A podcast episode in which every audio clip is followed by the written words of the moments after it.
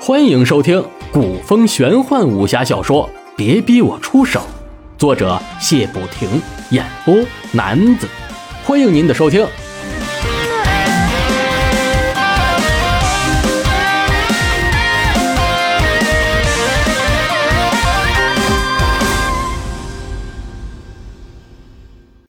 第二卷第十章：创建山庄一。一个人好心是应该的，在这个民风淳朴的年代，有识之士都会伸出自己的援手，尽可能搭救贫困的人们。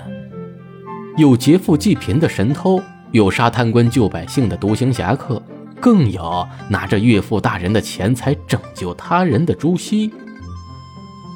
朱熹飞快地穿梭在树林中，虽然单文琪他们带着朱熹左转右转的，可是来来去去也就是那么几条路。看来单文琪还真不适合当山贼。没过多久，朱熹便回到了原地。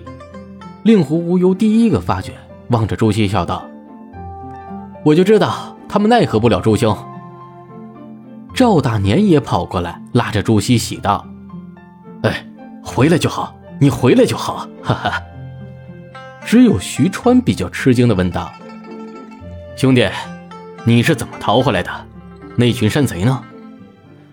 朱熹笑着答道：“其实他们也不是什么坏人，没有为难我，半路就把我放了。”徐川半信半疑，刚要发问，却被朱熹抢道：“哦，在下还有要事要办，先行一步了。多谢赵东家一路上的照顾。”我们扬州再见了。说完，身形一晃，人已到了几丈之外。令狐无忧早就听说朱熹的武功厉害，可是没有想到竟然如此之高。眼看朱熹要脱离自己的视线，忙道：“哎哎，朱兄，等等我！”飞一般的追了出去。赵大年不会武功，见两人如此之高的轻功，直咽口水。如果不是这些日子的朝夕相处，一定会认为是看到了鬼魅。徐川的心早就凉了。长江后浪推前浪，见姓朱的小子如此轻功，那些山贼定讨不到好处。看来走完这趟镖，我也该回家养老了。想完后，徐川只能摇头叹气。朱熹心中有事，尽全力的飞奔着。看见身后的令狐无忧，只是落后自己二十丈的距离，好奇心突起，想要看看令狐无忧的轻功到底有多高。奔了一炷香的时间，朱熹见令狐无忧仍然跟在身后，心下赞叹：这潇潇公子看来并不只会吟风弄月。早前见他出手，就看出他的武功在牧人节之上。自己仗着身后的内力，全力飞奔。令狐无忧竟然可以跟得上，想完稍微放慢脚步，等令狐无忧跟上。朱熹见令狐无忧脸不红气不急，连一滴汗都没有流下，全身散布着那份优雅惬意的气质。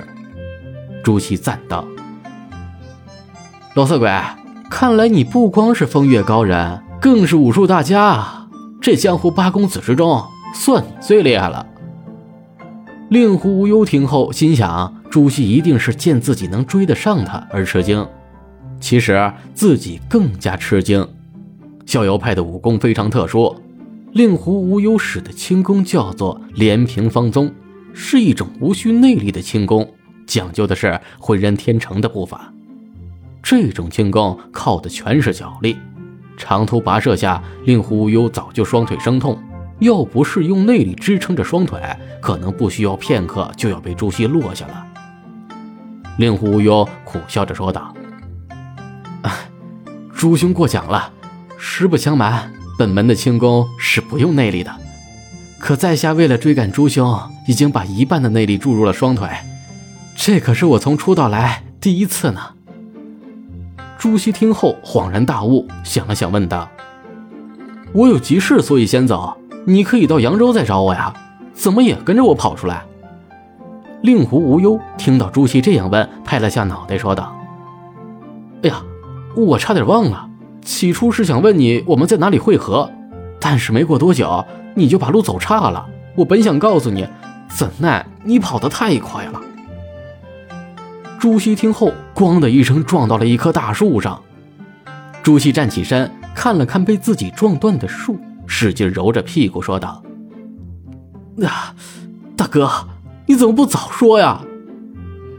令狐无忧见朱熹这样狼狈，忍着笑说道：“谁知道你是个路痴啊？”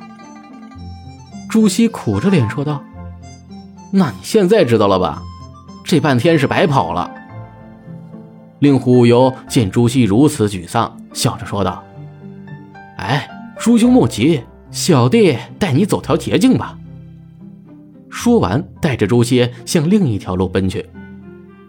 如果不是令狐无忧跟来，朱熹不晓得会跑到哪里。试问，一个在山中长大的人，竟然会是个路痴，而且在山中过了二十年还没有死，奇迹是真奇迹呀！朱熹跟着令狐无忧翻过了几座山头，扬州城顿时映入了两人的眼帘。朱熹欢呼一声，加快速度，飞也似的向前方奔去。